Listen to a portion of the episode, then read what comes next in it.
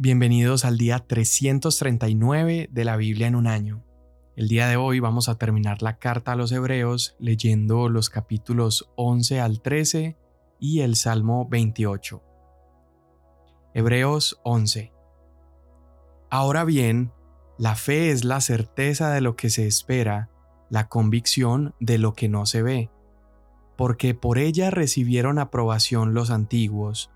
Por la fe, entendemos que el universo fue preparado por la palabra de Dios, de modo que lo que se ve no fue hecho de cosas visibles.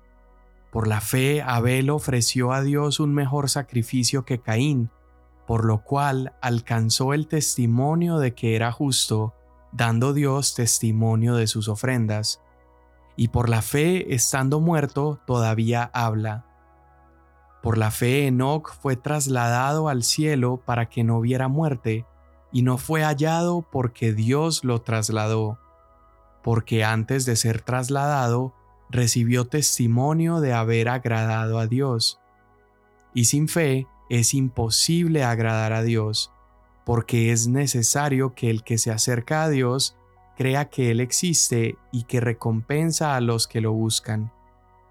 Por la fe Noé siendo advertido por Dios acerca de cosas que aún no se veían, con temor reverente preparó un arca para la salvación de su casa, por la cual condenó al mundo y llegó a ser heredero de la justicia que es según la fe.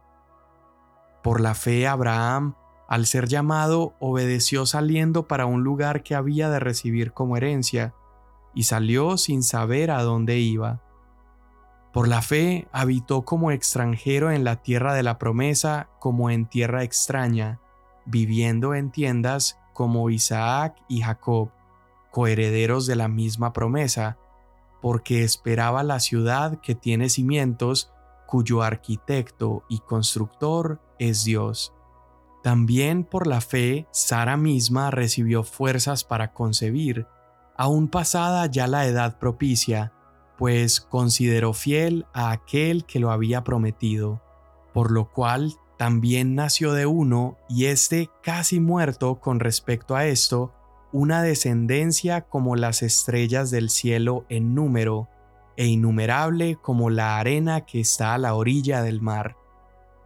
Todos estos murieron en fe, sin haber recibido las promesas, pero habiéndolas visto desde lejos y aceptado con gusto, confesando que eran extranjeros y peregrinos sobre la tierra. Porque los que dicen tales cosas claramente dan a entender que buscan una patria propia, y si en verdad hubieran estado pensando en aquella patria de donde salieron, habrían tenido oportunidad de volver. Pero en realidad anhelan una patria mejor, es decir, la celestial. Por lo cual, Dios no se avergüenza de ser llamado Dios de ellos, pues les ha preparado una ciudad. Por la fe Abraham, cuando fue probado, ofreció a Isaac, y el que había recibido las promesas ofrecía a su único hijo. Fue a él a quien se le dijo, en Isaac te será llamada descendencia. Él consideró que Dios era poderoso para levantar aún de entre los muertos, de donde también, en sentido figurado, lo volvió a recibir. Por la fe Isaac bendijo a Jacob y a Esaú, aún respecto a cosas futuras. Por la fe Jacob, al morir, bendijo a cada uno de los hijos de José, y adoró apoyándose sobre el extremo de su bastón. Por la fe, José, al morir, mencionó el éxodo de los israelitas y dio instrucciones acerca de sus huesos. Por la fe, Moisés, cuando nació, fue escondido por sus padres durante tres meses, porque vieron que era un niño hermoso y no temieron el edicto del rey. Por la fe, Moisés, cuando ya era grande, rehusó ser llamado hijo de la hija de Faraón, escogiendo más bien ser maltratado con el pueblo de Dios que gozar de los placeres temporales del pecado. Consideró como mayores riquezas el oprobio de Cristo que los tesoros de Egipto, porque tenía la mirada puesta en la recompensa. Por la fe Moisés salió de Egipto sin temer la ira del rey, porque se mantuvo firme como viendo al invisible. Por la fe celebró la Pascua y el rociamiento de la sangre, para que el exterminador de los primogénitos no los tocara a ellos. Por la fe pasaron el mar rojo como por tierra seca, y cuando los egipcios intentaron hacer lo mismo, se ahogaron. Por la fe cayeron los muros de Jericó después de ser rodeados por siete días. Por la fe la ramera Raab no pereció con los desobedientes por haber recibido a los espías en paz. ¿Y qué más diré? Pues el tiempo me faltaría para contar de Gedeón, Barak, Sansón, Jefté, David, Samuel y los profetas, quienes por la fe conquistaron reinos, hicieron justicia, obtuvieron promesas, cerraron bocas de leones, apagaron la violencia del fuego, escaparon del filo de la espada. Siendo débiles, fueron hechos fuertes, se hicieron poderosos en la guerra, pusieron en fuga a ejércitos extranjeros, las mujeres recibieron a sus muertos mediante la resurrección. Otros fueron torturados, no aceptando su liberación, a fin de obtener una mejor resurrección. Otros experimentaron insultos y azotes, y hasta cadenas y prisiones. Fueron apedreados, aserrados, tentados, muertos a espada anduvieron de aquí para allá cubiertos con pieles de ovejas y de cabras, destituidos, afligidos, maltratados, de los cuales el mundo no era digno, errantes por desiertos y montañas, por cuevas y cavernas de la tierra. Y todos estos, habiendo obtenido aprobación por su fe, no recibieron la promesa, porque Dios había provisto algo mejor para nosotros, a fin de que ellos no fueran hechos perfectos sin nosotros. Por tanto, puesto que tenemos en derredor nuestro tan gran nube de testigos, despojémonos también de todo peso y del pecado que tan fácilmente nos envuelve, y corramos con paciencia la carrera que tenemos por delante, puestos los ojos en Jesús, el autor y consumador de la fe quien por el gozo puesto delante de él soportó la cruz, despreciando la vergüenza, y se ha sentado a la diestra del trono de Dios. Consideren pues a aquel que soportó tal hostilidad de los pecadores contra él mismo, para que no se cansen ni se desanimen en su corazón. Porque todavía en su lucha contra el pecado, ustedes no han resistido hasta el punto de derramar sangre. Además, han olvidado la exhortación que como a hijos se les dirige. Hijo mío, no tengas en poco la disciplina del Señor, ni te desanimes al ser reprendido por Él, porque el Señor al que ama, disciplina, y azota a todo el que recibe por hijo. Es para su corrección que sufren. Dios los trata como a hijos, porque ¿qué hijo hay a quien su padre no discipline? Pero si están sin disciplina, de la cual todos han sido hechos participantes, entonces son hijos ilegítimos y no hijos verdaderos. Además, tuvimos padres terrenales para disciplinarnos y los respetábamos. Con cuánta más razón no estaremos sujetos al Padre de nuestros espíritus y viviremos, porque ellos nos disciplinaban por pocos días como les parecía, pero Él nos disciplina para nuestro bien, para que participemos de su santidad. Al presente, ninguna disciplina parece ser causa de gozo, sino de tristeza. Sin embargo, a los que han sido ejercitados por medio de ella, después les da fruto apacible de justicia. Por tanto, fortalezcan las manos débiles y las rodillas que flaquean, y hagan sendas derechas para sus pies, para que la pierna coja no se descoyunte, sino que se sane. Busquen la paz con todos y la santidad, sin la cual nadie verá al Señor.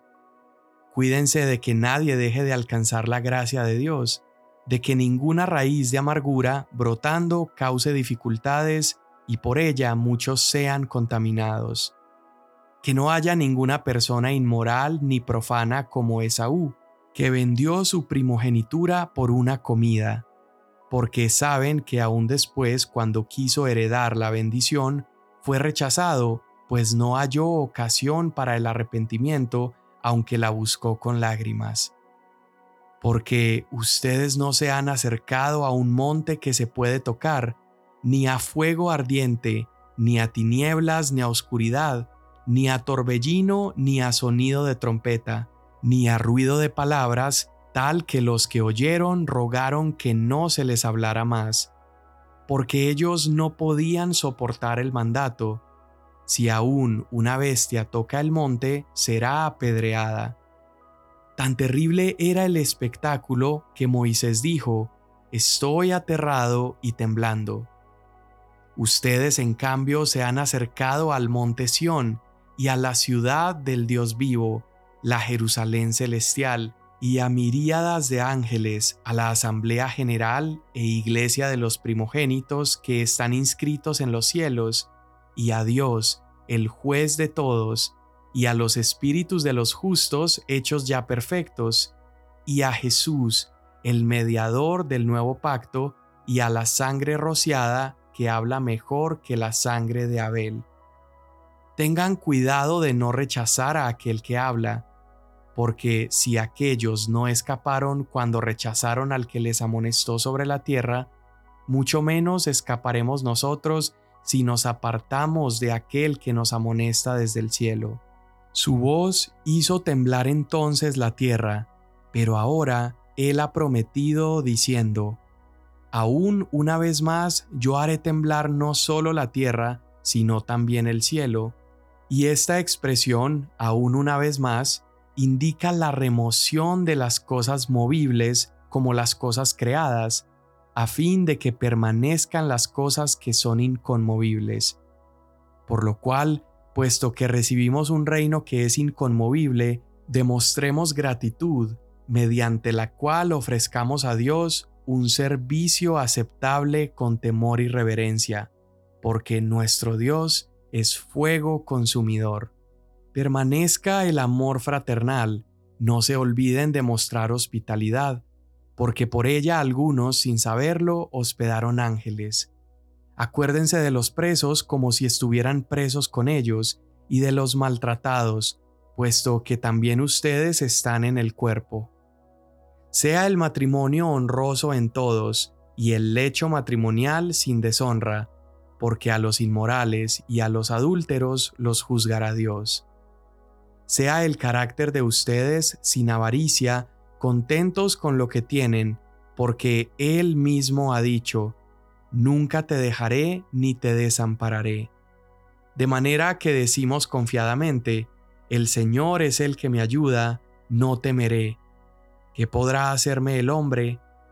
Acuérdense de sus guías que les hablaron la palabra de Dios y considerando el resultado de su conducta, imiten su fe.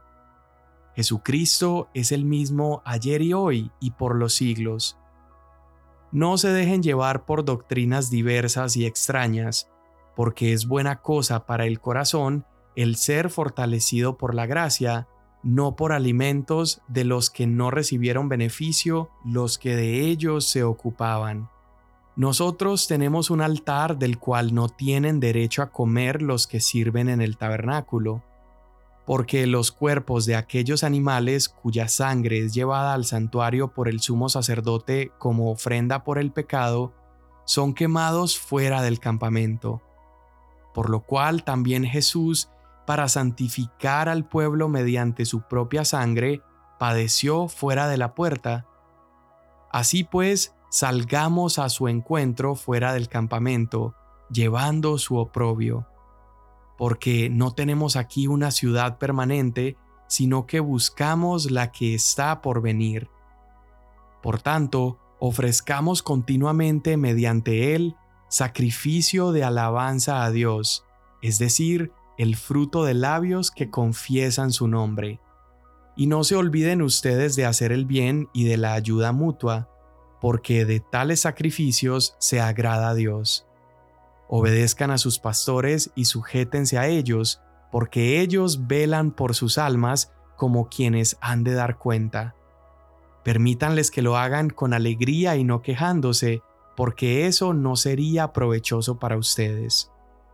Oren por nosotros, pues confiamos en que tenemos una buena conciencia, deseando conducirnos honradamente en todo. Es más, les exhorto a hacer esto, a fin de que yo les sea restituido muy pronto. Y el Dios de paz que resucitó de entre los muertos a Jesús nuestro Señor, el gran pastor de las ovejas, mediante la sangre del pacto eterno, los haga aptos en toda obra buena para hacer su voluntad, obrando Él en nosotros lo que es agradable delante de Él mediante Jesucristo, a quien sea la gloria por los siglos de los siglos. Amén. Les ruego, hermanos, que soporten la palabra de exhortación, pues les he escrito brevemente. Sepan que nuestro hermano Timoteo ha sido puesto en libertad, con el cual, si viene pronto, he de verlos. Saluden a todos sus pastores y a todos los santos. Los de Italia los saludan. La gracia sea con todos ustedes. Amén. Salmo 28. A ti clamo, oh Señor, roca mía, no seas sordo para conmigo no sea que si guardas silencio hacia mí, venga a ser semejante a los que descienden a la fosa. Escucha la voz de mis súplicas cuando a ti pido auxilio, cuando levanto mis manos hacia el lugar santísimo de tu santuario. No me arrastres con los impíos, ni con los que obran iniquidad, que hablan de paz con su prójimo, mientras hay maldad en su corazón. Dales conforme a su obra y según la maldad de sus hechos, Dales conforme a la obra de sus manos, págales su merecido. Porque no tienen en cuenta los hechos del Señor ni la obra de sus manos, Él los derribará y no los edificará. Bendito sea el Señor, porque ha oído la voz de mis súplicas.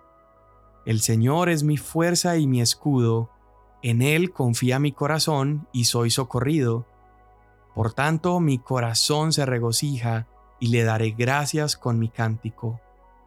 El Señor es la fuerza de su pueblo, y Él es defensa salvadora de su ungido.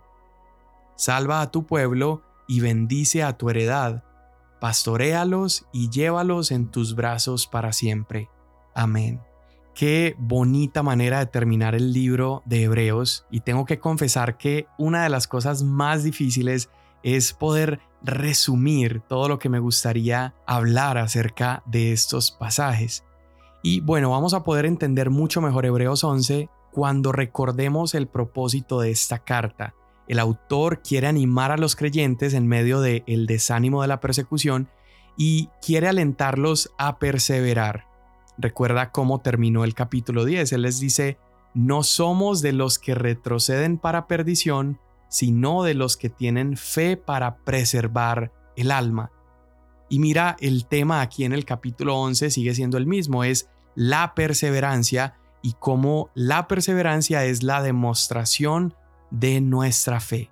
Y Hebreos va a proceder a mostrarnos una lista de hombres y mujeres impresionantes que fueron fieles a Dios, pero que, al igual que los lectores originales de esta carta, padecieron y algunos padecieron muchísimo pasaron incluso persecución, así como los hebreos, e incluso algo muy importante que tuvieron en común es que todos estos nombres que leímos y que Hebreos mencionó no recibieron en esta tierra todos los beneficios de su fe en Jesús. Y tú y yo, mientras leemos esto, necesitamos recordar algo, y es que nosotros tampoco recibiremos en esta vida todos los beneficios de nuestra fe en Jesús. La esencia de nuestra fe es salvación eterna y no recompensa inmediata. Claro, hoy disfrutamos de beneficios de creer en Jesús, pero podríamos tener una vida complicada y llena de sufrimientos, así como la lista que se menciona en Hebreos 11, y aún así Dios ser fiel a su promesa, ya que nuestra mayor recompensa será la salvación y la vida eterna. Es por eso que el autor se enfoca en esta dimensión futura de la fe durante este capítulo. Mira cómo él siempre va a decir, por ejemplo, Abraham obedeció porque esperaba la ciudad que tiene cimientos. Es decir, cada uno de ellos miró hacia adelante. Y en otras palabras, así como por fe nosotros miramos hacia atrás a la cruz de Cristo y su resurrección para nosotros recibir esa gracia que nos salva, también todos estos hombres y mujeres del Antiguo Testamento miraron pero hacia adelante, viendo esas sombras que apuntaban al Mesías. Y de esta manera, mientras ellos veían hacia adelante, recibieron las bendiciones salvadoras de Dios por medio de la fe.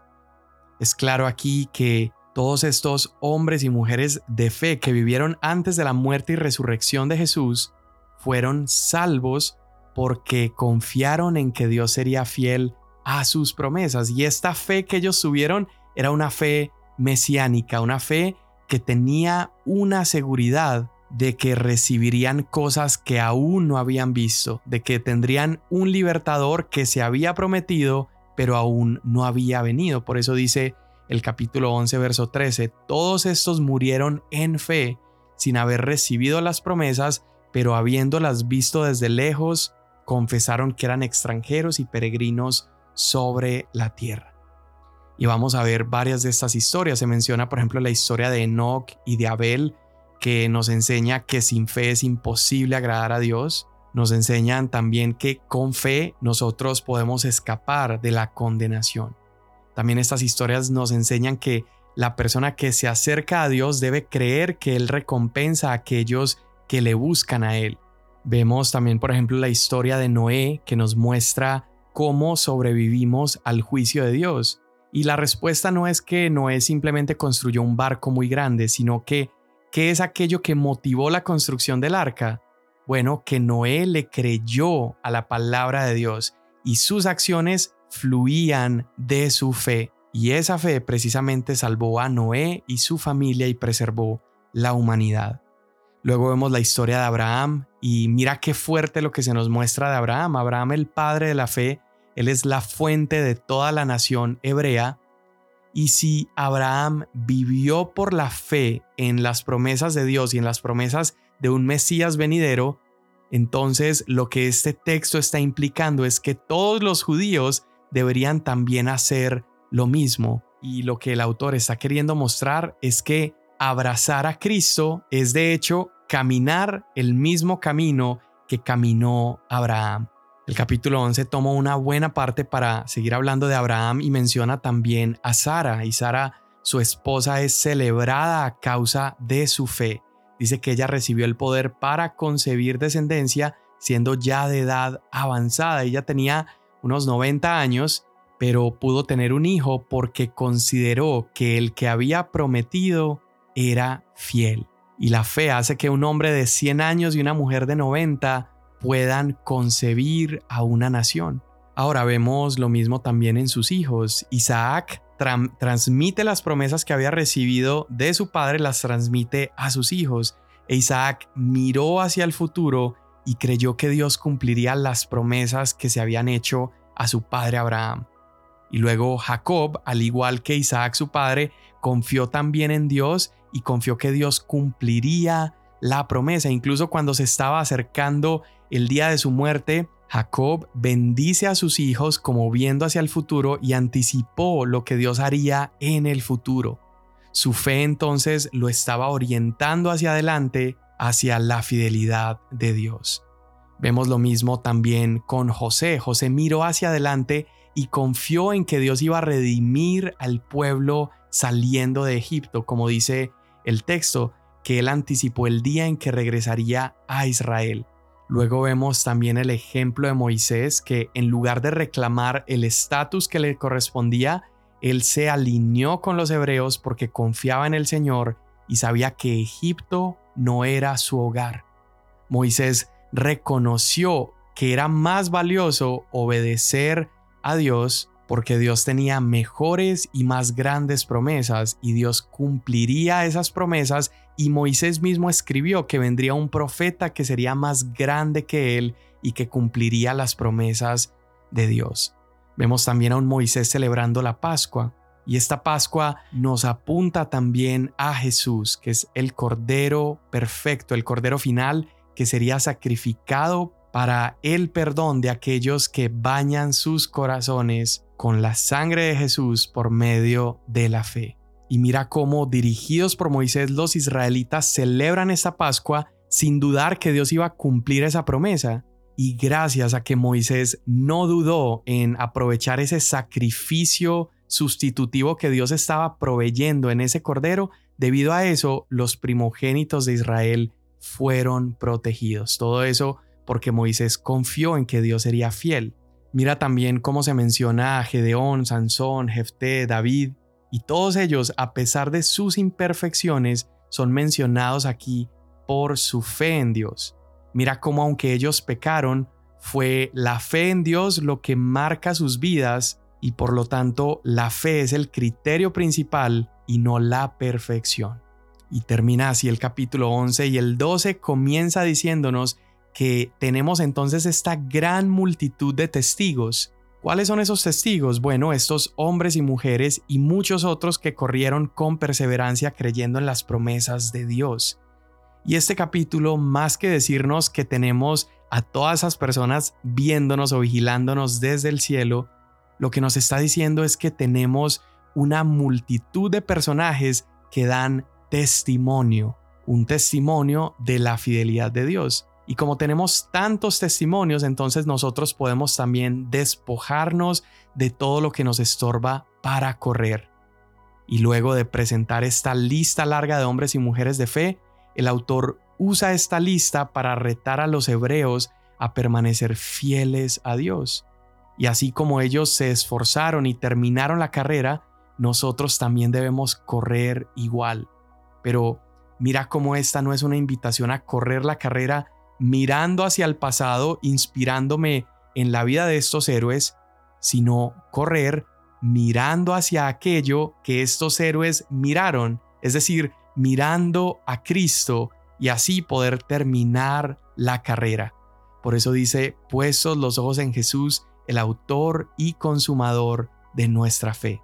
Y luego el capítulo 13 va a terminar animando a los lectores, pero creo que es el capítulo 2 el que nos muestra la conclusión y el punto más alto de esta carta, y es cuando dice que el pueblo de Israel allá en el Éxodo se habían acercado al Sinaí, y muestra cómo el Sinaí era este lugar marcado por temor, por la ley, era este lugar de muerte porque las personas ni siquiera se podían acercar a ese monte. Pero luego hace un contraste y dice que ahora nosotros no nos hemos acercado al Sinaí, sino que nos hemos acercado al monte Sión. Y este monte Sión lo representa con gracia, con plenitud, lo representa con Cristo Jesús. ¿Y qué nos está queriendo mostrar el autor? Bueno, que ese primer pacto, ese lugar al que Israel se había acercado, fue un lugar aterrador que solamente trajo muerte. Pero el día de hoy los que creemos en Cristo nos hemos ahora acercado a un nuevo pacto, un nuevo monte. Y este nuevo monte, al decir que es el monte Sión, lo está relacionando con la nueva Jerusalén. Y recuerda también que los judíos veían Sión como un sinónimo de Jerusalén y Sión era esta ciudad entonces de promesa y de paz y es precisamente en Jerusalén donde Cristo Jesús sobre un monte muere para introducirnos a un mejor pacto. Este contraste entonces entre el Sinaí y Sión nos muestra que Cristo cumplió perfectamente lo que Sinaí representaba. Y los cristianos entonces el día de hoy ya no venimos al Sinaí, ya que Cristo cumplió la ley del Sinaí. Y Jesús no vino a anular o invalidar la ley, sino que hizo lo que ningún pecador podía hacer. Él obedeció y cumplió perfectamente esa ley y la obedeció externamente e internamente, en su actitud y en su corazón. Y es debido a esa obra de Cristo que Sinaí se muestra ahora como una montaña que ya ha sido conquistada, y esa conquista se logró en Sión, en Jerusalén, ya que Jesús llevó a cabo esta obra de salvación y resurrección de entre los muertos en las afueras de Jerusalén, allí en un monte. Uf, esto me está volando la cabeza. Así que entonces el pueblo de Dios ya no ya no nos identificamos con el lugar donde se dio la ley, sino con el lugar donde se cumplió la ley de Dios. El día de hoy tú y yo nos hemos acercado, así como dice el autor de Hebreos, a Jesús, el mediador de un nuevo pacto y a la sangre derramada que dice cosas mejores que la sangre de Abel. Tú y yo nunca más iremos a esa antigua montaña, pues Sinaí ya ha quedado desplazada, ese antiguo pacto se ha cumplido y hoy tú y yo nos acercamos a una nueva montaña, a un mejor pacto, nos hemos acercado a Sión. Y Dios no nos llama a una montaña a la que no se nos permite tocar o acercarnos. Acercarse a ese primer monte traía muerte, pero este segundo monte que es Cristo Jesús es el mismo Salvador que le dijo a Tomás que pusiera su dedo en las cicatrices de sus manos y pusiera su mano en la herida del costado. Hoy tú y yo podemos acercarnos a Jesús, el mediador de este mejor pacto, aún con nuestras dudas, con nuestras luchas, nuestras imperfecciones, y confiar en que seremos salvados y rescatados y esa misma confianza nos lleva a perseverar por la hermosura, la belleza y lo inmerecido de este nuevo y mejor pacto. Te damos tantas gracias Señor. Amén. Mañana nos vemos.